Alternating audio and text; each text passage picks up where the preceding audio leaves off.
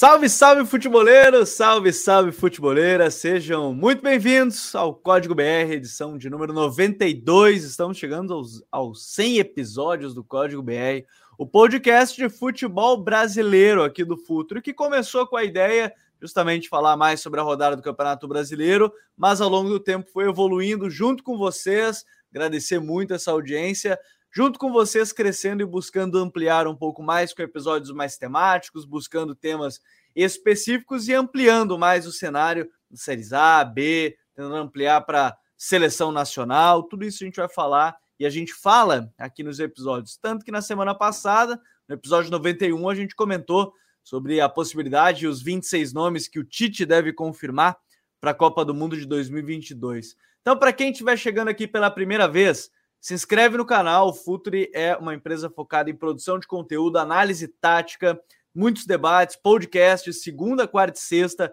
Tem podcast ao vivo para você, além dos conteúdos em vídeo aqui no canal. Já somos mais de 71 mil inscritos. Estamos chegando na marca de 72 mil e está chegando a Copa do Mundo. Então, tá chegando aqui pela primeira vez, se inscreve no canal, ativa as notificações e, obviamente, deixa aquele like que é muito importante para a gente chegar ainda em mais pessoas e seguir engajando aqui o nosso conteúdo. Se você está ouvindo pelas plataformas de streaming de áudio, aí a gente aconselha, você pode acompanhar ao vivo no YouTube toda segunda-feira ou então nas plataformas de streaming de áudio Spotify, SoundCloud, Google Podcasts e demais agregadores. Hoje você já viu na capa, a gente vai falar muito sobre o Cruzeiro, Projeto do Cruzeiro com a chegada de Ronaldo, campeão da Série B de 2022, retorna depois de três anos na segunda divisão, retorna à elite do futebol nacional e tem muita coisa interessante para falar.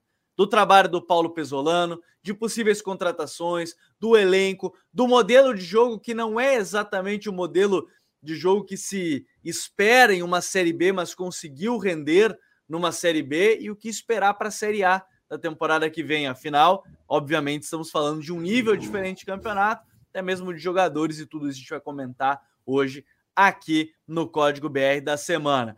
Douglas Batista, meu querido, nosso produtor de conteúdo também, vocês já estão vendo lá nos Rios, Stories, TikTok, redes sociais de vídeos curtos, o Douglas já está lá fazendo algumas narrações de lance, falou do Renato Augusto. Essa semana tem um conteúdo muito legal que ele está preparando de uma dupla aí do futebol brasileiro que vale ficar de olho.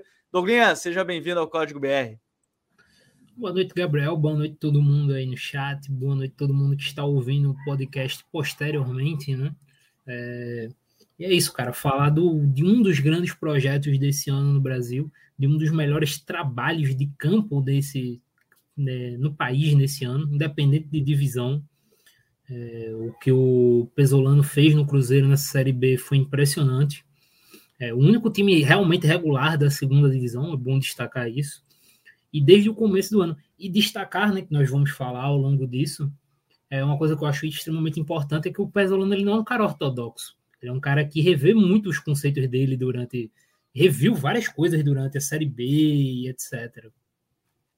Isso é muito legal. Aqui eu tenho que vender até o meu peixe, Douglas, e a gente já começa falando justamente sobre uma das pautas, é, que é a escolha do Pesolano, é, porque querendo ou não, quando a gente faz um vídeo de análise aqui no canal, a gente prioriza, obviamente, a parte tática. E é claro que quando a gente posta uma análise, a gente se baseia no que de melhor conseguiu fazer o treinador. E claro que pode chegar numa equipe e não conseguir reproduzir muita coisa, ter problema de vestiário, ter problema com as peças, enfim, N problemas. Só que o Pesolano, e até a entrevista que a gente tem aqui com ele também, que foi quando ele recente a série do Pachuca, é muito legal de observar que ele conseguiu, e por tudo que ele falou, me parece que ele consegue colocar em prática nesse time do Cruzeiro. Então, a gente começa falando sobre essa escolha do Pesolano, porque com a chegada do Ronaldo, né, Douglas? A gente tem um, um, um Ronaldo que fala sobre ter um time que ia propor jogo, ter um time que ia ser dominante. Ele rescinde o contrato do Luxemburgo, né? Que, que tinha terminado a Série B da, da temporada anterior, da temporada 2021. Chega o Pesolano sob desconfiança de um técnico estrangeiro, chegando a primeira vez ao país, mas no final das contas é aquela coisa, né? É, é a dúvida antes, mas depois a gente pode fazer aquele corte deu tudo certo para um treinador que acho que é, é, é, um dos principais, se não é, é, um dos principais trabalhos, certamente, do futebol brasileiro, em campo, bem como o Douglas falou, mas é uma escolha muito interessante essa do Pesolano, que acabou dando muito certo na equipe do Cruzeiro, né, Douglas? 100%. E, e é muito interessante pegar justamente esse contexto. Por quê? Vamos lá.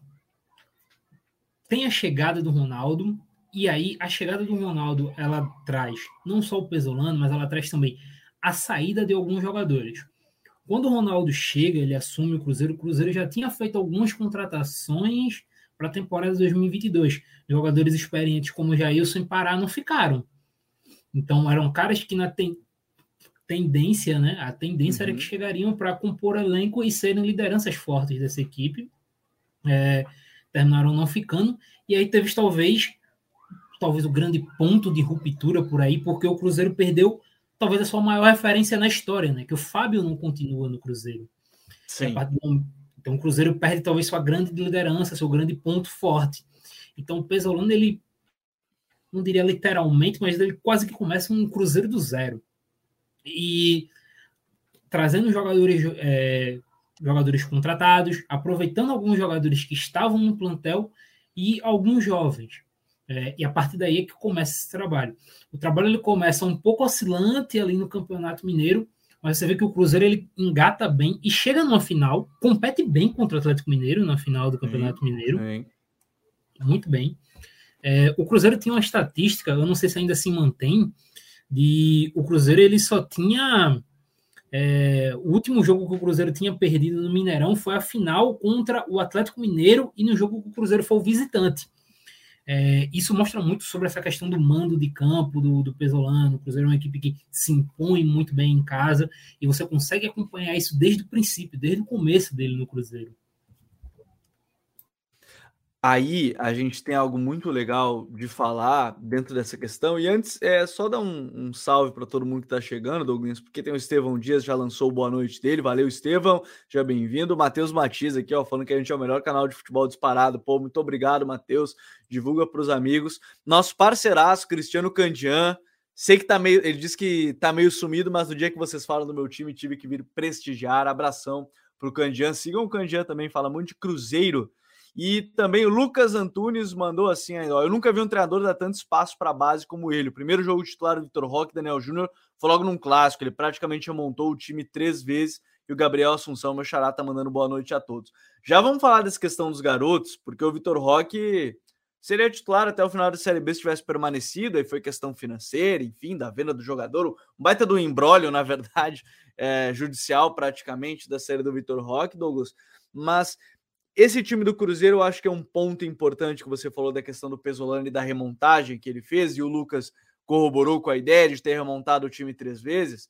É que não foi a derrota, por exemplo, no clássico, em que o Cruzeiro teve mais a bola, tomou gols em transição e teve clássico que perdeu no finalzinho, né? Com um gol de é, um gol no finalzinho, finalzinho mesmo de pênalti, um gol ah, criado chances nos, nos minutos finais, mas nem isso abriu mão da convicção do que estava sendo construído com esse time do Cruzeiro. Eu acho que esse é a primeira, acho que essa é a primeira parte que a gente tem que falar assim. Nada abriu mão da convicção do Ronaldo, direção do Pedro Martins, né, que hoje é o diretor executivo, que era da, da Ferroviária, enfim, nada abriu mão da convicção da equipe na partir de uma derrota num clássico, que para muitos clubes pesa muito, ou para muitas equipes, dependendo do momento, pesa muito, né, Douglas? Sim. E para além do clássico, acho que a gente pode pegar também o início de Série B, porque as primeiras rodadas, e aí nós vamos entrar mais na frente no que a gente falou até na abertura sobre ele não ser um, um treinador muito ortodoxo, ser um cara que tenta sempre variar, que não tem medo de, pô, isso não tá dando certo, então vamos fazer algumas mudanças, porque o Cruzeiro ele perde o título do Campeonato Mineiro e ele começa jogando mal a Série B. O primeiro jogo do Cruzeiro na Série B é, o Cruzeiro perde na Fonte Nova para o Bahia, jogando muito mal. O Cruzeiro cedeu muitas chances em transição nesse jogo. Era um time extremamente estático, que não conseguia levar perigo no Bahia. E só cruzando bola na área para o Edu brigar contra jogadores de 1,90m. E tipo, ele não conseguiu, acho que, nenhuma bola nesse jogo. Então o Cruzeiro ele teve. Perdeu esse jogo, acho que ganhou outro jogo em casa e tal, mas ainda assim sem convencer. Então o Cruzeiro teve um começo ruim na Série B. Ainda assim, mantiveram ele, e aí, mérito do Pesolano de, de, de pensar, de, de, chegar à conclusão de, pô, não tá dando jogar assim, refez, remontou a equipe, e aí o Cruzeiro consegue uma arrancada assustadora. O Cruzeiro, ele vira o turno com o maior aproveitamento da história da Série B. Ele tinha Sim. um aproveitamento superior ao do Corinthians de 2008. E é um dos times que subiu mais cedo, né? Na história da Série B recente agora, subiu com praticamente sete, seis rodadas de antecedência, praticamente, né? Nessa reta final. Acho que foi no sub... sete. É, foi com sete rodadas, então é um dos times que subiu mais cedo também. Então, isso é muito interessante, né? Ver como é que foi esse processo que chegou nessa subida, né? Oi, pode repetir, por favor? Deu uma travada. Não, eu, eu tava falando aqui que é, é interessante ver esse processo da, da, desses jogos e de ver como subiu antes, porque mostra mais uma vez essa convicção dos resultados. O Candinha até nos lembra aqui, ó, perdeu do Bahia, ganhou do Brusque, empatou com a Tom Benz, e aí começou a, a sequência de vitórias contra o, contra o Londrina. É um ponto importante, é um ponto de corte que aí a gente entra na questão da adaptação do Pesolano, né? Ele entendeu que a Série B e, e, eu acho que esse é um ponto de corte bom, Douglas, que é a Série B em algum momento vai ter um jogo muito mais físico. O Guto Ferreira falou isso aqui, acho que num TPI. Acho não, ele falou isso num TPI, sobre ser um jogo mais físico, não necessariamente melhor tecnicamente, intenso, mais intenso, mas um jogo mais físico. E o Cruzeiro conseguiu se adaptar com o seu próprio elenco num jogo mais físico e no seu próprio modelo de jogo, né?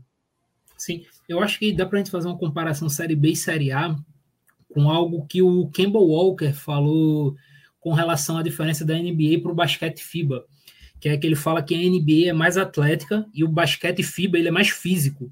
Acho que dá para gente fazer essa comparação. A Série A é uma série mais atlética, os jogadores são mais atléticos, enquanto a Série B é uma série muito mais física. Sim. É muito mais transpiração, muito mais força. E a, a partir daí. da bola, enfim, isso. tudo isso, né? Então, o, o Pesolano ele começa a reinventar algumas coisas. É, primeiro ponto, vamos partir logo de como o Cruzeiro começou a Série B. O Cruzeiro ele começa entre e os pontos muito abertos, né? E daí a gente começa com um problema. Os pontos que começaram a Série B no Cruzeiro, salvo engano, é, foram Vitor Leque e Vagninho, dois caras que não têm um contra um forte.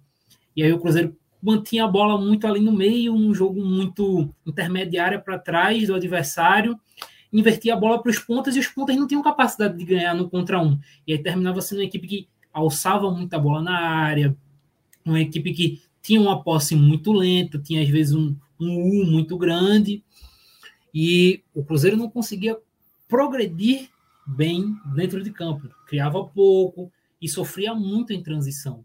O Cruzeiro tinha uma transição defensiva muito ruim. Uhum. A partir de, acho que da quarta, quinta rodada por aí, o Pesolano foi entendendo algumas coisas. Teve também chegada de alguns jogadores. Né? Bom destacar aqui, a chegada do Neto Moura no início da Série B muda também o Cruzeiro de patamar, porque ele faz uma Série B de altíssimo nível. E é uma peça-chave dentro dessa mudança de, de, de, sistema do Pesolano. E aí o Cruzeiro passa a atuar num 4-3... É, 3-4-3. 3-4-3. Uhum. Com, começando com o William Oliveira e o Neto Moura ali nessa, nessa junção do meio-campo. O William Oliveira, um cara grandão, forte, físico, mas que ajuda muito na saída de jogo. É, inclusive o Pesolano em, momentos chave, né, específicos, principalmente em segundo tempo, chegou a colocá-lo como zagueiro. E o Neto Moura, é, esse jogador mais criativo, do passe longo, se, se aparecendo muito no campo de ataque, e aí já com os pontas afunilando mais, com os alas muito abertos, e com esses alas muito abertos, ele, ele conseguiu, por exemplo, potencializar o Bidu quando o Bidu jogava, quando o Bidu joga. O Bidu teve um começo muito complexo ali na Série B, as primeiras rodadas com ele, e porque o Bidu é um cara de, de linha de fundo, né? Ele não é um cara para jogar por dentro. Quanto mais o Bidu tá avançado, melhor para ele.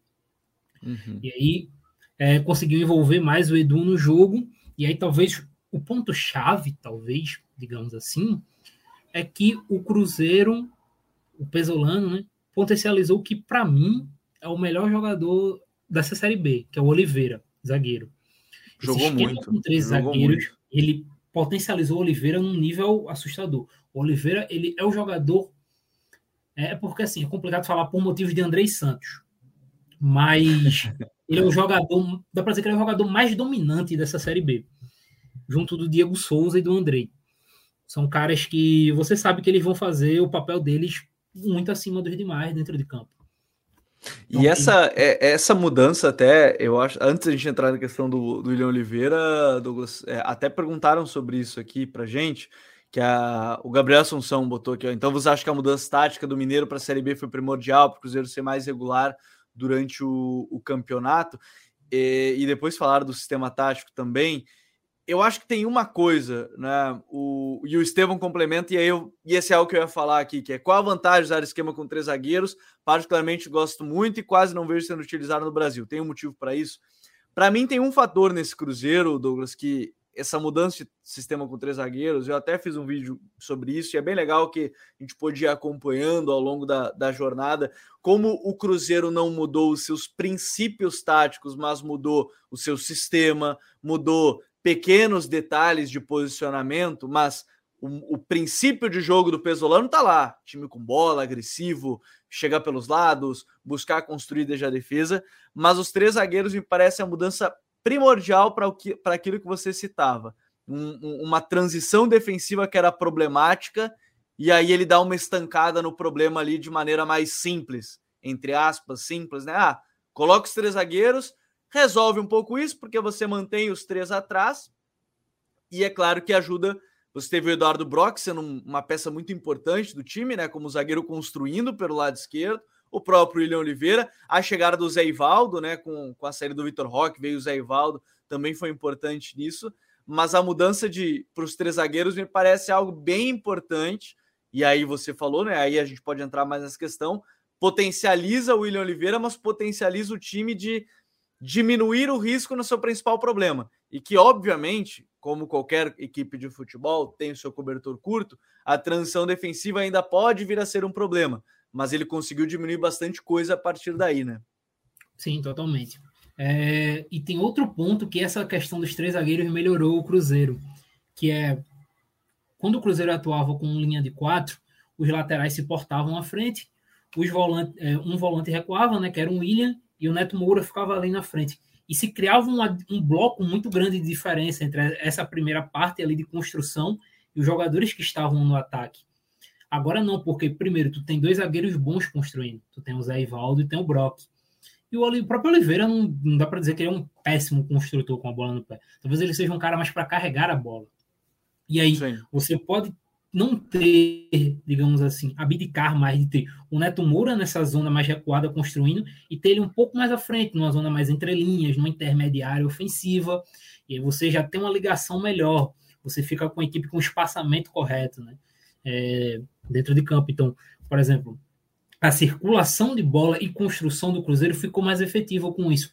E claro, isso também se dá muito à qualidade e à característica dos atletas que o Cruzeiro colocou na sua defesa. Se o Cruzeiro coloca, por exemplo, três zagueiros que dois não têm capacidade de construção, é, pegando até o próprio exemplo sabe, do Grêmio, o Grêmio tem um Kahneman, que é um cara que não constrói bem. Se um, um Kahneman está no Cruzeiro, por exemplo, no lugar do Eduardo Brock, talvez o funcionamento não fosse o mesmo com a bola. Então, um bom exemplo, vou, vou, pegar um exemplo. O Grêmio tentou os três zagueiros com Bruno Alves, Kahneman e não vou lembrar se era o Jeromel já, acho que já era o Jeromel. Não funcionou porque os três não têm exatamente essa característica de construção, Douglas. Exatamente. E aí, claro, a, a, questão sem a bola. O Oliveira ele tem uma capacidade de cobertura muito boa, né? muito grande. E é um cara dominante fisicamente.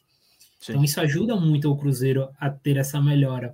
É, e claro, as mudanças que o Pesolano vai fazer é, de acordo com os jogos, com os momentos, por exemplo, o Felipe Machado ele ganhou um momento, um, é, uma posição muito importante nessa reta final de Série B, tanto que renovou o contrato agora, né? O Felipe ele deu esse crescimento. E outros jogadores que foram chegando, porque o Pesolano ele teve uma melhora muito boa, a equipe do Cruzeiro melhorou muito, teve os jogos. E aí a gente também já pode entrar em outro ponto para até falar em outras mudanças, outras pequenas mudanças e até entrar na outra janela de transferência, Gabriel. Porque, uhum. digamos ali, no final do primeiro turno, chegou talvez a outra dificuldade do Cruzeiro, e talvez a primeira grande dificuldade desse novo sistema do Pesolano. O Cruzeiro ele criou uma dificuldade muito grande em atacar equipes que defendiam com linha de cinco. Isso começou Sim. com a Ponte Preta, com o Hélio dos Anjos, colocando uma linha de cinco contra o Cruzeiro. E depois outras equipes foram colocando, é, se adaptando a isso. Eu acho que o Cruzeiro perde para o Guarani no Brinco de Ouro por 1 a 0 eu não tenho certeza do resultado. Mas nesse jogo, o Guarani, é, ele, a princípio, né, se portaria num 4-3-3 em sistema, mas quando você entrava em campo e sem a bola, o Leandro Vilela, que era o camisa 5 do Guarani, afundava entre os zagueiros para fechar uma linha de 5. E o Cruzeiro teve muita dificuldade em construir nesse jogo. Então, o Cruzeiro ele foi tendo dificuldades é, que as equipes foram colocando a ele ao longo da competição. E a partir daí vão entrando pequenos ajustes do Pesolano e pequenos ajustes de janela, porque o Cruzeiro foi uma equipe que foi muito bem treinada, mas também fez uma janela muito eficiente no meio do ano. Fez uma janela eficiente. E se você estiver gostando desse vídeo, dessa live, aproveita do código BR aqui, ó, aproveita para deixar aquele like para a gente chegar em mais pessoas, bem importante para a gente alcançar ainda mais gente aqui que quer conhecer é, nosso trabalho. E a, além disso, o Robson ainda comentou, achei bem interessante a do Neto Moura agregar muito na transição defensiva também. Salvo engano, ele é o líder de desarmes do meio-campo do Cruzeiro. O Candi ainda lembra, né? O Oliveira também constrói, deu uns passos de ruptura absurdos. Primeiro gol contra o Grêmio na Arena é um exemplo. O Rodrigo Pimenta fala sobre muito treino tático também, né? E o Pedro Vitor é melhor um zagueiro construtor numa linha de quatro ou com três zagueiros. Eu vou aproveitar fazer essas duas em uma para a gente, porque ele fez uma outra também do Cruzeiro ter ficado mais posicional sem os pontas. É bem legal de falar sobre isso, Douglas, porque o Cruzeiro não é exatamente uma equipe do jogo de posição, né? Puro, aquela coisa toda de realmente jogadores em cada posição. É, no caso, não cada jogador numa determinada posição, mas tem que ocupar determinado espaço é, quando o time estiver atacando. Mas de maneira geral, era um time que precisava muito estar nesse ataque mais posicional. E aí, não relacionado ao jogo de posição, mas estar no ataque contra essas linhas de cinco que você citou, acho que são muito importantes. E aí, quando ele pergunta dos zagueiros construtor numa linha de quatro ou de três, depende muito. Acho que isso tudo vai depender muito do contexto, Pedro, porque tem zagueiros construtores. Ah, Manchester City usa zagueiro construtor com linha de quatro. Ah, o, aqui no Brasil a gente tem o Léo Pereira construindo uma linha de quatro no Flamengo. Então, assim, acho que vai depender muito mesmo do contexto da, do jogo, do time. Acho que isso não, não, influencia tanto. Mas é legal de falar que não é um time exatamente puro posicional, né, Douglas? Mas é um time que, obviamente, o contexto obrigou a ser posicional. Porque o contexto era dos times adversários entregando a bola para o Cruzeiro 90 minutos do jogo. Exato. Acho que o primeiro ponto aqui é sempre partir de um, de um princípio básico, né, Gabriel? Que muitas vezes as pessoas confundem. Uma equipe atacar posicionalmente não significa que os jogadores não têm liberdade. Os jogadores do Cruzeiro Exato. são jogadores que têm muita liberdade dentro de campo. Então, mas o Cruzeiro ataca posicionalmente. Porque o Cruzeiro é a equipe que eu acredito que estatisticamente deve ser a equipe que mais tem a bola na Série B. Eu até nem conferi, mas eu acredito que está ali no, entre o pelotão de cima. O Cruzeiro ele se coloca numa situação que em muitos momentos os adversários estão mais recuados e o Cruzeiro tem a posse de bola. E aconteceu direto isso na Série B, aconteceu isso o tempo todo. Então, o Cruzeiro, a maior parte dos seus ataques são ataques posicionais. É, é sempre bom destacar: ataque posicional nada mais é do que o adversário está postado na sua defesa, você está no campo de ataque, é isso, basicamente. Ou, ou podemos usar, vamos até para não causar dúvida para algumas pessoas, organização ofensiva. O momento, a organização ofensiva, quando o time está ali já postado, o time adversário está postado, e sim, o Cruzeiro. E olha a diferença, Douglas, olha a diferença. O Cruzeiro teve em média 62% de posse na Série B. O segundo colocado é o Sport, 56%. Então aí você já vê uma diferença bem considerável entre o primeiro e o segundo, né? Sim, muito. E com eficiência, né? Porque se você pega, por exemplo, o Sport, o Sport hoje é, acho que é sétimo, né? Com resultados atuais, o Sport é sétimo na Série B. Então você vê a diferença oitavo clara. E até para pegar é, a gente estava falando dessa questão defensiva, o Cruzeiro ele deu uma estancada tão absurda que ele tem uma das melhores defesas da Série B.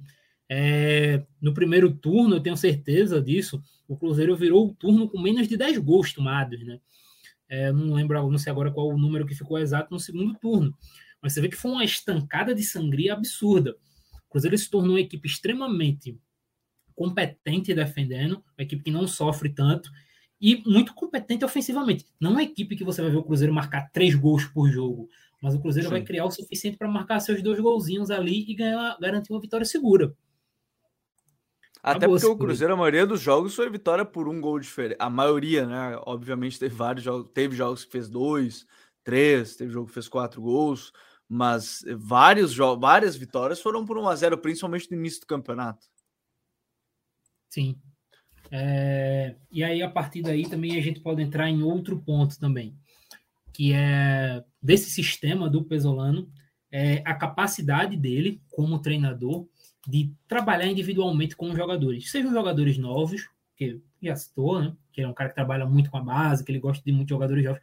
Você tem o próprio Oliveira, mas também com jogadores mais experientes. Veja bem, o Rômulo ele fez uma série B muito segura pelo Cruzeiro o Zé Ivaldo, o Eduardo Brock, são jogadores que é, acho que assim, principalmente o Zé Ivaldo, né, que é o mais conhecido dessa galera, são bons jogadores, mas talvez não se imaginava que eles fossem atingir um nível tão bom. Então, o Pesolano ele consegue melhorar muito até jogadores mais experientes. Ele consegue inseri-los bem e elevar o patamar deles. E aquilo, você eleva o time coletivamente e individualmente. Então, ele tem essa questão do trabalho individual muito forte com o jogador. É, e esse talvez seja o, o, principal mérito do Pesolano e talvez o menos destacado, né? Porque a gente gosta de falar muito do sistema, do trabalho coletivo do Cruzeiro, mas o trabalho individual com os atletas é extremamente vital. Acho que o próprio Elano falou quando esteve aqui com a gente no TPI, né? Que ele gosta muito de trabalhar individualmente com os atletas. Sim. Porque essa melhora individual é extremamente importante para o jogador. É, e, e, a, e, acaba sendo importante, ainda mais se a gente pegar, eu até estava dando uma olhada assim em custo do elenco, não é um elenco caro financeiramente, né? O Ronaldo falou isso desde a chegada dele, a gente citou a questão de vários cortes e essa potencialização que você cita. E aí, quando a gente começa a falar em custo-benefício de elenco, pô, o que desempenhou para o que se gastou na, na montagem, ou seja, em questão de folha salarial, é, é algo muito assim. Vamos fazer a comparação simples. Elenco do Vasco, elenco do Grêmio, são elencos que foram mais caros, elencos que gastaram muito mais em contratações, principalmente do Grêmio, nessa diferença. E olha como é que o Cruzeiro conseguiu dominar a Série B a partir de um trabalho muito sólido, potencializou vários jogadores. E é legal ver que é, tem partes, cada tem, tem pequenas partes do campeonato que algum jogador acaba sendo mais determinante. É claro que a gente citou o William Oliveira sendo uma peça-chave, talvez ao longo de todo o campeonato, mas, é, por exemplo, no início do campeonato você tem o Edu sendo determinante em vários jogos, porque é ele que fazia o gol da vitória. Gol de 1 a 0 tava lá o Edu fazendo. Aí você tem um pequeno período, o Luvanor tá lá, sendo decisivo, fazendo seus gols, sendo cara importante. Então, isso é interessante, né? O Cruzeiro conseguiu não depender de um só jogador ao longo do campeonato, e aí no custo-benefício, quando a gente olha o elenco, é muito interessante. Claro que a gente vai falar a questão de pensar para 2023, elenco, mudanças, mas é legal de ver o custo-benefício ter sido tão alto né, num campeonato, mesmo que no meio da janela tenha contratado jogadores e tudo mais, mas é um custo-benefício muito interessante né, pra, ao longo dessa Série B, né, Douglas? Não, 100%. É, você citou Vasco e, e Grêmio, acho que o Grêmio talvez seja o exemplo máximo, né? É, é que o Grêmio tem folha salarial que muito time da Série A não tem, né? Exato. Mas, por exemplo, Bahia Esporte também tem folhas próximas a do Cruzeiro. E você vê que o Cruzeiro é o que joga melhor de forma, diria até que abissal comparado a esses.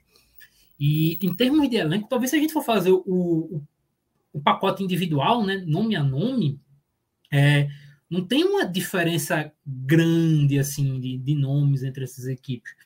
É muito mais uma questão coletiva, de trabalho, de um trabalho encorpado, até porque o Cruzeiro é o único desses que não teve mudança de técnico, né? É, o Vasco, ele está no terceiro técnico, ele começou com o Zé Ricardo, Zé Ricardo saiu, entrou o Maurício Souza e agora está o interino, que eu esqueci o nome do rapaz, precisa desculpa. É o Jorginho já, pô. Ah, é, o Jorginho. Teve o interino e teve o Jorginho, né? Se Isso, você quiser considerar exatamente. o interino, tem quatro. O Bahia começou com o Guto, foi para o Anderson e agora está com o Barroca. O Grêmio teve dois, né? Começou com o Roger, tá com o Renato agora. O Sport começou com o Dalpozo, aí Lisca e agora tendo o Claudinei. Enquanto o Cruzeiro não, o Cruzeiro é um trabalho fixo desde janeiro. Então tem essa questão. E geralmente ter o mesmo treinador dá resultado, né? Sim. Então isso, isso é algo que pesa claramente. E essa questão de, em dados momentos, cada jogador assumindo a sua responsabilidade. O Edu, o Neto Moura, como eu disse, o primeiro turno do Neto Moura é impressionante. É impressionante, é de altíssimo nível da Série B. É, talvez tenha um jogador que tenha sobressaído ao longo da competição, para mim, que eu disse, para mim, que é o Oliveira, o zagueiro, né? Para mim é o uhum. principal. Mas você vê que todos tiveram pequenos destaques. O Stênio voltou muito bem. É um cara que teve destaque em alguns jogos. Uhum. Então, então, tudo isso. O Bruno Rodrigues, contratado também. Então, então, você vê que são pequenas peças que vão se encaixando. Então, o Cruzeiro ele faz um, uma campanha irrepreensível nesse tipo de situação. Eu acho que o Pesolano tem muito disso. Porque é muito difícil você fazer vários jogadores terem destaque ao mesmo tempo. Eu acho que se a gente for pegar até a nível nacional, de forma geral, vamos incluir os times de Série A, a gente coloca. É o Machado, né? O pessoal está citando Machado, tem um, uma Sim. reta agora de final de Série B muito boa. É, se a gente pega, por exemplo, Série A, pô, quantos times tem é, mais de dois jogadores sendo destaque em vários momentos? Então, está Flamengo, Palmeiras, Fluminense, né? E, ah, porque tem ele, é, não tirando o Fluminense os dois primeiros, porque tem jogadores, vários jogadores acima da média no momento já, né? Em várias posições, inclusive. Exatamente. Então termina parando por aí. E daí a gente tira muito dessa capacidade do treinador. É, é muito difícil, cara, você fazer vários jogadores terem destaque em período específico. É muito difícil. Principalmente se fala se tratando de Série B, que é tudo muito mais parelho. Agora, tem algo que a gente precisa passar, porque entender esse trabalho na Série B, entendemos, eu acho bem legal.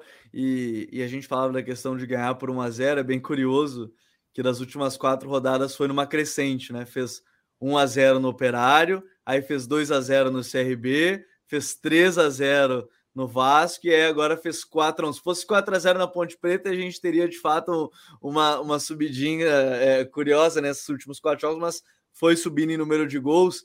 Se o torcedor é aquele mais. É, é, é, aquela coisa, o próximo jogo já tem que se cuidar o adversário do Cruzeiro. Se mantiver a média, vai, vai para cinco gols o time do Cruzeiro se for subindo essa, essa escadinha.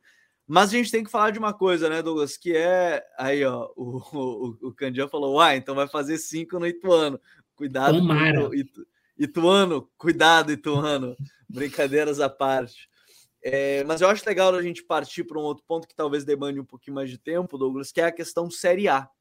É, a chegada do Cruzeiro na Série A, ela demanda uma análise muito importante, que eu até acho que o torcedor tem é, é essa, esse sentimento e pode utilizar de repente como espelho, mesmo que o nível de desempenho tenha sido muito melhor em relação ao Botafogo da Série B do ano passado para o Botafogo de, de agora mas o Cruzeiro não deve ser, pelo menos, ah, vamos olhar o elenco de hoje, o Cruzeiro que a gente vê hoje na Série B, hoje, dia 3 de outubro, não deve ser o Cruzeiro que a gente vê na Série A 2023. Não digo em desempenho, mas digo talvez até em nomes e modelo de jogo, Douglas. Talvez é a partir daí uma Série B para a Série A a gente começa a ver mudanças mais consideráveis. A diferença ainda para o Cruzeiro para o Botafogo, perdão, da questão de entrar uma SAF, de se tornar uma SAF, entrar dinheiro para contratação, é que o treinador já está no clube também há um ano. Então, isso já vai ser uma diferença considerável pensando em, em, em projeto e planejamento, né? Sim. É, eu vou até ser mais direto com você. Esse não será o elenco do Cruzeiro na Série A. Porque por mais que seja um elenco que esteja jogando bem a Série B, o nível técnico tem uma diferença dá para dizer até considerável. Séries A e Série B, é, cada vez mais a diferença de nível entre as duas divisões aumenta. E a gente pode pegar até de exemplo com, com isso é, o confronto contra o Fluminense na, na Copa do Brasil. O Cruzeiro foi uma equipe extremamente organizada nesse jogo, jogou muito bem o segundo jogo, depois que tomou o primeiro gol, desandou e tal, mas tinha uma clara diferença técnica entre as equipes naquele jogo, Sim. ficou muito claro isso. Então, sim, o Cruzeiro vai ter que reformular o elenco.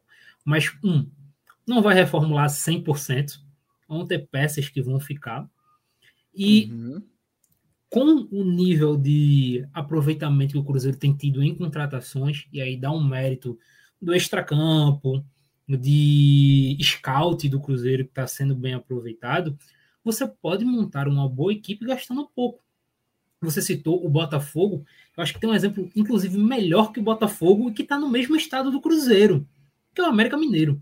O América Mineiro ele sobe em 2020 como vice-campeão da Série B e ano passado se coloca para jogar uma Libertadores. E esse ano está novamente em oitavo, brigando por uma vaga na Libertadores.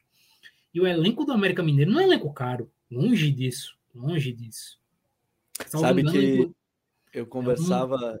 Não, não, pode falar, pode falar, depois eu. eu não, é dizer, salvo engano, porque. É, salvo engano, não. É pelo contrário, deve ser entre. Deve estar ali entre os oito mais baratos da, da Série A. Para mais até, viu? Para mais, entre, deve ser entre os mais baratos. Eu, eu ia abrir o parênteses nessa questão, porque eu estava fazendo o curso da CBF agora, e um dos professores foi o Cláudio de Andrade, que ele é auxiliar do Mancini, né, da comissão técnica do Mancini. E aí ele comentava que o grande ponto dessa equipe do América, e aí isso não é, isso não é um segredo da aula nem nada, porque, enfim, não estou contando algo que não poderia contar aqui, mas quem olha o elenco percebe, é que cada posição, e eu não estou dizendo assim que todos têm nível altíssimo nem nada, e ele mesmo citou isso, mas cada posição tem jogadores com características diferentes para enfrentar uma Série A. Aí ele citou o grande exemplo aí, ah, na ponta esquerda eu tenho o Pedrinho, que é o ponta driblador, e aí ele cita, eu tenho o Felipe Azevedo, que é um ponta mais é, tático, ele até usou, usou o exemplo, ah, um ponto mais tático, vai defender mais, mas na hora do drible talvez tenha menos que o Pedrinho, mas dependendo do jogo pode escalar um ou outro. O Cruzeiro talvez possa pensar dessa forma ou montar um elenco a partir desse modelo que já tem, acho que, mas acho que o mais importante que tudo, né, Douglas, é ter essa solidez desse projeto já. Isso já ajuda muito nessa volta. O Botafogo não tinha isso. O Botafogo estava se estruturando e saiu contratando, foram 23 nomes só nessa temporada agora. É, foram 12, 13 na, na janela de, de, início de ano, ou melhor, 15 na janela de, de início de ano e mais 8 na janela de meio de temporada. Sim. E entra no, na grande questão também. O Cruzeiro tem um técnico, tem um modelo, dá para dizer que o Cruzeiro tem uma base, Gabriel porque o Cruzeiro vai reformular o elenco, mas vamos lá. O Rafael Cabral, titular na Série A. Joga na série, e joga na Série A, tranquilo. O Oliveira, zagueiro, joga na Série A. O Bruno Rodrigues, eu acho que é um bom nome para jogar a Série A. O Zé Ivaldo jogou a própria Série A também, assim, não é o melhor zagueiro do mundo para a Série A, pode não ser, mas ele jogou a Série A com um bom desempenho em alguns jogos pelo próprio Atlético, né? Exatamente. E você tem os jovens que têm crescido, é, como disse, o Stênio, o Daniel Júnior teve seus momentos. É, nas últimas rodadas, o Kaique, lateral, que tem entrado. Então, você consegue ter uma base, você consegue ter um esqueleto. Você não vai reformular do zero. Você pode chegar ali e dizer, pô, o pessoal pode chegar, pô, vou defender com a linha de três, vou seguir defendendo com linha de cinco, três zagueiros. Eu tenho o Zé Ivaldo, eu tenho o Oliveira. Para princípio, talvez eu precise de um zagueiro para o lugar do Eduardo Brock um cara de mais qualidade, um cara mais rápido, uhum. talvez. Ponto. Você já montou a sua defesa. Porque você mantém os três ali e o Rafael Cabral. Então você já tem um claro. esqueleto muito bem definido. Ninguém tá falando de ter um time já com seis zagueiros a nível de Série A. Ninguém tá falando Exato. sobre isso, né? Ter pelo menos o que a gente tá falando são peças específicas, né? Ah. O Cruzeiro vai contratar especificamente algumas peças. Por exemplo, e aí talvez aqui mora o pulo do gato. Eu tenho algumas dúvidas com relação aos jogadores de meio campo do Cruzeiro. Por exemplo, eu não uhum. sei se o Neto Moura vai manter o nível dele na competitividade da Série A. Eu acho que, pelo que ele fez, pelo que ele tem jogado na Série B, ele com certeza merece ter o contrato renovado. É uma justiça, ele está jogando para isso. Mas eu mantenho minhas dúvidas se ele vai manter esse nível numa Série A. Ponto. É, aí você tem ali. Talvez. Me parece que. E aí você falou do meio-campo, porque assim Alas, ah, vai manter o sistema com alas. Contratou aí jogadores já nesse meio de janela que talvez venham a ser, ser titulares. E aí o Rodrigo Pimenta dá um exemplo bom. Um seis reforços já é suficiente. Não entraremos na A para bater de frente com os top 8. E esse, esse pensamento, pensamento, é importante, né? Esse é Exato, é e me parece que é isso. Esse é o, o, o Candian citou que aqui, ó, pelo menos na minha bolha das redes sociais, há muita consciência na torcida que será um ano de transição. O objetivo é ficar na A, beliscar uma Sula. Ter esse pensamento, e aqui não é apequenar o Cruzeiro, é entender o processo de transição da Série B para a Série A, sem sair gastando horrores, que o Ronaldo já falou que não vai fazer. Ele agora com o Valladolid está sendo a mesma coisa, né? O Valladolid está penando na Série A da, da, da La Liga, né? E, é claro que são orçamentos diferentes, né? A possibilidade do Cruzeiro e tudo mais, orçamento Valladolid para outros clubes da, da, da La Liga, mas enfim, é, acho que a grande questão desse elenco, porque a gente olhar o ataque, né, né, Douglas? Vamos lá. O Edu pode manter, de repente, pode ser aquele centroavante que vá ser um homem gol, de repente, ser um cara ali. Talvez não seja o atacante para jogar de costas, fazer apoio e tudo mais, né? Receber de costas, gerar ali espaço, mas talvez seja um atacante importante nessa sequência. É... Pô, dos lados ele variou bastante, né? Ele usou o Wesley Gasolina pela direita, o Leonardo Paes, enfim. É... Talvez Rômulo, o, o né? trio. Né? o Rômulo, o Rômulo. É, os jogadores de meio, me parece, como você citou, algo importante, e para o próprio modelo, porque aí a gente vai entrar numa coisa que vai mudar da Série B para a Série A. Pressão na saída de bola vai aumentar. Isso com certeza vai aumentar, e aí você precisa. Zagueiros você tem, que constrói. Ok, você tem ali o Oliveira, você tem o Zé Ivaldo que vão te ajudar a construir. Agora você vai ter que ter um bom volante, para pelo menos um bom volante para receber de costas e dar prosseguimento a esse tipo de jogada, né? Sim. Você vai ter que ter volante que com boas pernas para conduzir. Porque a Série A você vai depender muitas vezes de quebrar linha, linhas de pressão com condução com a bola. É, correndo com a bola. O João Gomes faz isso no Flamengo, né? o Everton Ribeiro tem feito isso no Flamengo também. Zé Rafael no Palmeiras. Então, em muitos momentos você vai ter que quebrar linhas de passe conduzindo. E aí, pô, será que o Cruzeiro tem jogadores que aguentam fazer isso no alto nível na Série A? Propõe-se essa dúvida. É, o próprio Oliveira, na carreira dele, ele foi sempre esse cinco ali, o cara mais de saída de jogo, de rotação, o William Oliveira. Não, não é esse cara de condução, ele é muito mais um cinco. O Neto Moura, ele é muito mais um cara de construção. O cara que talvez tenha essa, essa capacidade de conduzir é o Machado, que está jogando muito bem. Mas aí ele traz talvez a mesma dúvida do Neto Moura. Será que ele mantém esse nível Sim. que ele tem atuado atualmente numa Série A? Então traz, tem essas interrogações no, no meio-campo do Cruzeiro. Então, acho que a partir daí é que o Cruzeiro e o Pesolano vão começar a refletir com relação à próxima temporada. Eu acho é, que... Para lateral esquerdo, até tinha esquecido também do próprio Cipriano, né? Que foi contratado em meia temporada, deve jogar aí Série A também, até porque foi contratado no meio do ano, né? Vai, obviamente vai, vai permanecer. E, e ali pro ataque, Douglas, eu, eu, eu, assim, a gente viu o Lincoln, né, chegando, até o, o, o Iniesta furou a imprensa de Minas, né, porque ele postou um stories lá, já dando parabéns pro, pro Lincoln, boa sorte, né, parabéns não, desejando boa sorte e tal. No ataque, você vê a necessidade ali de alguma posição mais específica em si? Depois eu vou entrar nessa. Aqui o, é o cão chupando manga, o cara botou né, o perfil dele. Aí tem, de fato, tem literalmente o cão chupando manga no, no perfil dele. Essa equipe do Ronaldo tem condições de montar o elenco barato campeão, como foi feito em 2013. A gente vai falar sobre isso daqui a pouquinho. É, mas eu acho interessante, sim, o ataque. Não sei se gera muitas dúvidas, mas talvez um dois jogadores a nível titular, de repente? Como é que você vê a questão do ataque em si, Douglas? O ataque ele traz um, uma questão que eu acho que é extremamente interessante a gente trazer até para o debate, Gabriel. Nós falamos muito do Cruzeiro ser uma equipe muito dominante com a bola. Mas veja bem, ele foi uma equipe extremamente dominante com a bola na Série B. No contexto Sim. de Série A, o Cruzeiro vai ser uma equipe que vai ter tanto a bola, ou o Pesolano ele vai priorizar outro tipo de situação de jogo? Talvez uma equipe mais de transição, talvez uma equipe que pressione mais alto. E a partir daí, talvez a característica desses atacantes que o Cruzeiro vai usar mude. Sim. Então, acho que esse é um ponto chave para a gente entender como o Cruzeiro vai é, olhar o mercado para o ataque. Se o Cruzeiro vai manter, por exemplo, eu acho que talvez o único nome incontestável que a gente pode dizer que tem é o Bruno. O Bruno Rodrigues, ele, você quiser jogar em transição, ele vai te ajudar. Se tu quiser ter mais a bola, ele vai te ajudar, porque ele vai ser um cara de um contra um e por aí vai. Se você quiser jogar pressionando, ele também vai pressionar bem. Então, é, eu acho que ele talvez seja o grande incontestável ali. Aqui já no chat já estão citando o Rafa Silva como, como jogador também que pode ser importante ao longo da. Sim, verdade, da, bem, bem, bem lembrado. Rafa Silva também. Mas fora eles, talvez os outros a gente tem que pensar em contexto.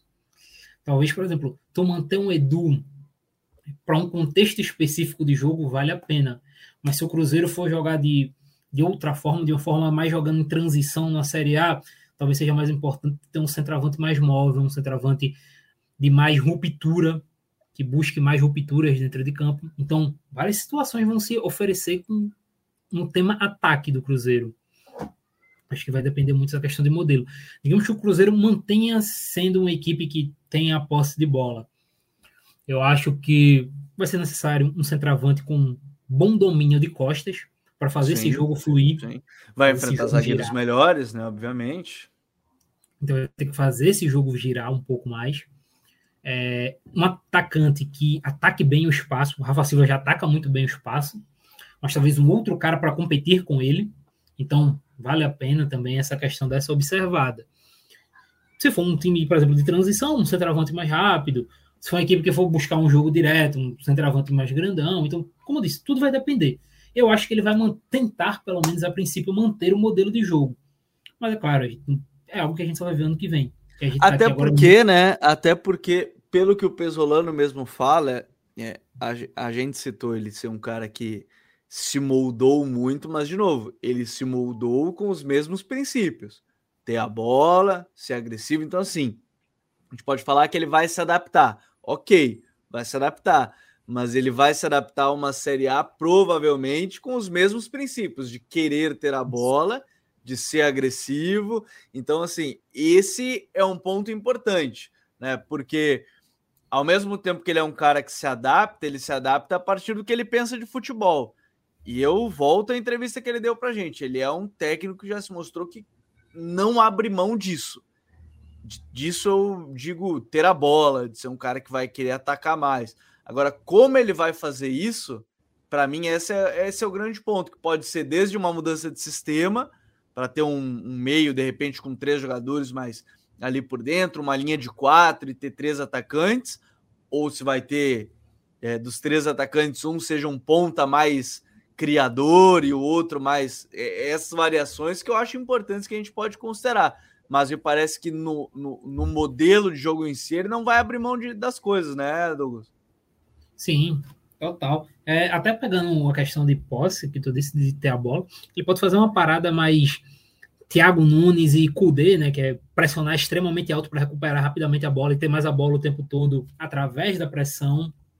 É o que ele pode fazer também, tem uma pressão muito mais agressiva, né? Muito mais incisiva no campo de ataque. Então, abre brecha para várias coisas. Como eu disse, ele pode ter a bola através de diversas formas. Isso não, isso não impede, isso é nenhum impeditivo. Mas, claro, que a gente está falando, a gente está trabalhando num campo muito teórico, porque várias coisas vão moldar esse Cruzeiro. Desde mercado do Cruzeiro a mercado. Até de jogadores que podem vir a sair em vendas, né? Mesmo. A gente está falando de Sim. mudar elenco, mas pode ser que seja obrigado a vender. Obrigado, eu digo, porque eu recebi proposta boa para vender. E, e, Gabriel, outro ponto que tem que se colocar: até as equipes que vão se manter na Série A e que vão subir com o Cruzeiro. Porque vão ter equipes que vão se permanecer na Série A que, por princípios, vão ser equipes que vão se defender mais. O Goiás, por exemplo, do Jair Ventura, é uma equipe que, independente no mundo em que o Jair Ventura se mantenha no Goiás ano que vem, independente de quem for enfrentar, o Goiás é uma equipe que vai ter menos a posse de bola. O Londrina é uma equipe que vai ter menos a posse de bola. Se acontecer de subir, de tirar um Vasco ou um Bahia.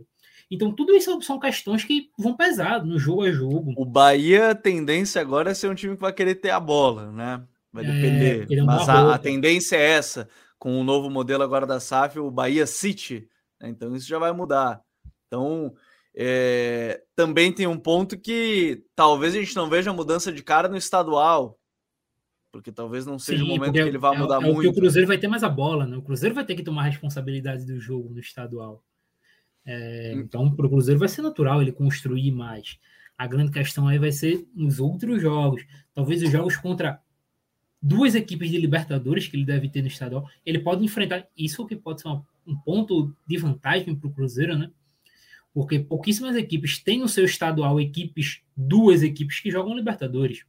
Existe um mundo em que Atlético Mineiro e América Mineiro, como nós já debatemos, vão para Libertadores.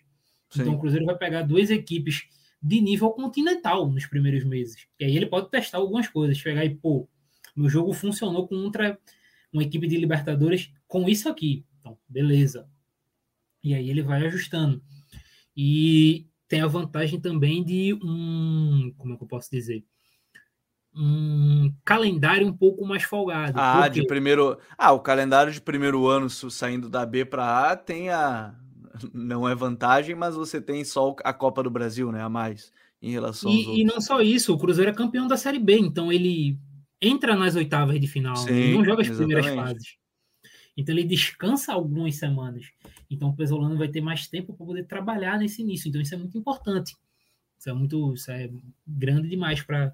Não, isso é, isso é muito interessante porque, é, de novo, a gente faz a comparação porque foi nessa mesma ideia de era uma SAF, virou uma SAF, contratações, meio que o Botafogo teve que jogar as primeiras rodadas, jogou as, entrou mais no, na, ali na, na reta final, mas fez muitas contratações, teve o tempo até livre, mas em meio a várias contratações, o Cruzeiro talvez tenha essa vantagem entre si, né, de já ter o elenco que a gente citou, é, essas coisas, mas eu confesso que eu estou muito curioso para essa adaptação e, e, mudança de elenco, porque não vai abrir mão dos princípios, ok, né, vai ter esse calendário que talvez ajude num primeiro momento e não obrigue a mudanças drásticas de cara, né?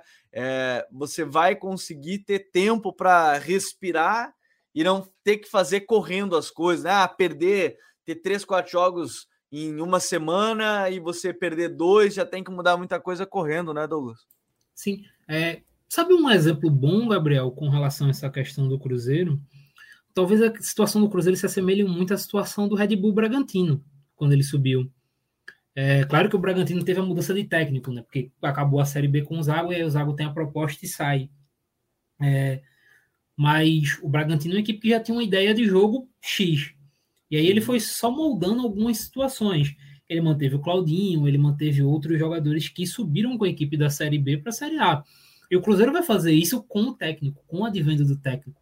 Então as mudanças vão ser pequenas, vão ser mudanças sutis, vão ser mais mudanças é, na teoria para elevar mais a qualidade do elenco. Mas como eu disse, vão ser é, seis, sete reforços, como citaram por aí. E claro, o fato do Pesolano ser um treinador que desenvolve muito bem jogadores jovens pesa por aí. Porque, vamos lá, nós estamos contando com seis reforços. Mas em um mundo que o Pesolano desenvolve o Kaique e o Stênio para serem bons titulares na Série A, você diminui.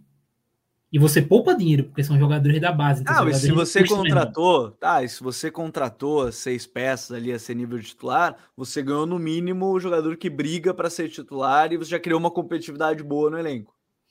Exatamente. Então, tem toda essa questão. O fato, esse talvez seja o grande game changer do Cruzeiro, né? Como eu disse, que é a capacidade do Pesolano e desenvolver e trabalhar individualmente com os jogadores. Porque daí ele pode fazer um elenco, pegar, por exemplo, quatro, cinco titulares, que é uma média normal de uma equipe que sobe da B para A, e os jogadores da B que vão se manter, eles podem ser bons reservas, ser jogadores extremamente competitivos. Que aí é que mora o grande perigo, porque as equipes, quando mudam, elas mudam meia equipe titular, mas mudam completamente o banco de reservas. Então, uhum. o Cruzeiro ele pode ter essa questão de poucas mudanças.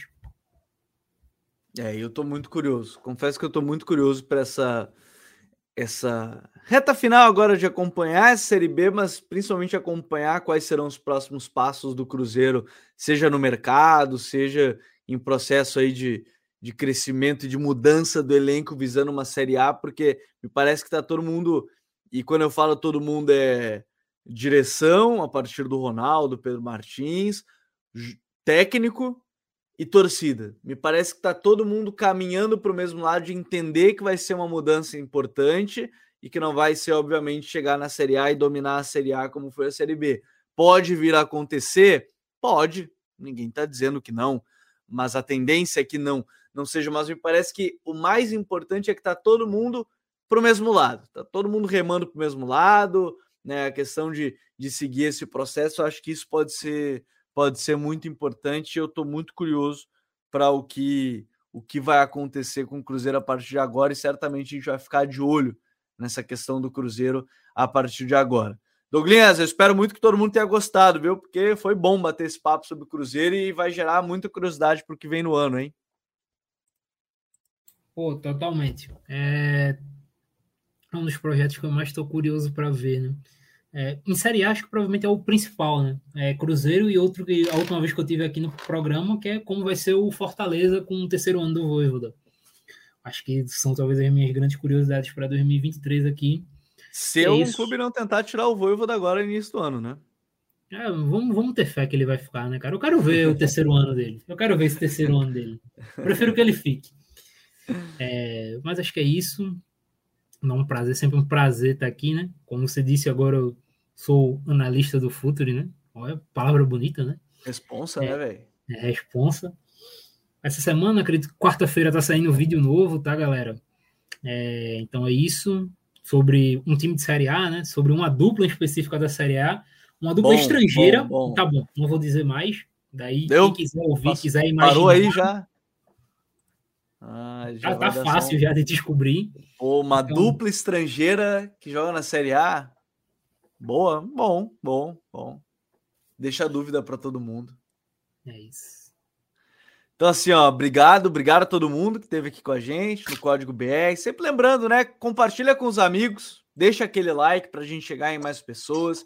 Se você está conhecendo o canal agora, venha conhecer mais conteúdos. A gente está da semana passada e essa semana a gente finaliza um especial da final da Copa do Brasil, né? Então a gente está lançando vídeos de Corinthians e Flamengo bem detalhados, como ataca, como defende, e os últimos dois vídeos da série vão ser onde cada uma das equipes pode atacar para ser campeã, como o Corinthians pode ser campeão da Copa do Brasil, como o Flamengo pode ser campeão da Copa do Brasil. Aqui a gente fala muito sobre tática, fala focado nisso, mas fala também dá na sua opinião aqui no podcast, aí sim, mais opinativo, toda segunda-feira com o código BR, toda quarta-feira com o código Euro, onde a gente fala de futebol europeu, e toda sexta-feira com o The Pitch Invaders, nosso podcast de entrevista. A gente tem um papo muito legal com o Pesolano, logo depois que ele saiu do Pachuca, né, e, e aí tava sem clube, enfim, a gente conversou com ele, foi bem legal, depois explodiu porque ele acabou fechando com o Cruzeiro, muita coisa que ele disse acabou entrando em prática. Então, obrigado mais uma vez todo mundo que nos acompanhou. E já ficando por aqui com o código BR, mas a gente volta obviamente, na próxima segunda-feira. Então, um grande abraço para todo mundo. A gente volta em breve com mais conteúdos aqui no canal. Grande abraço a todos. Até mais. Tchau.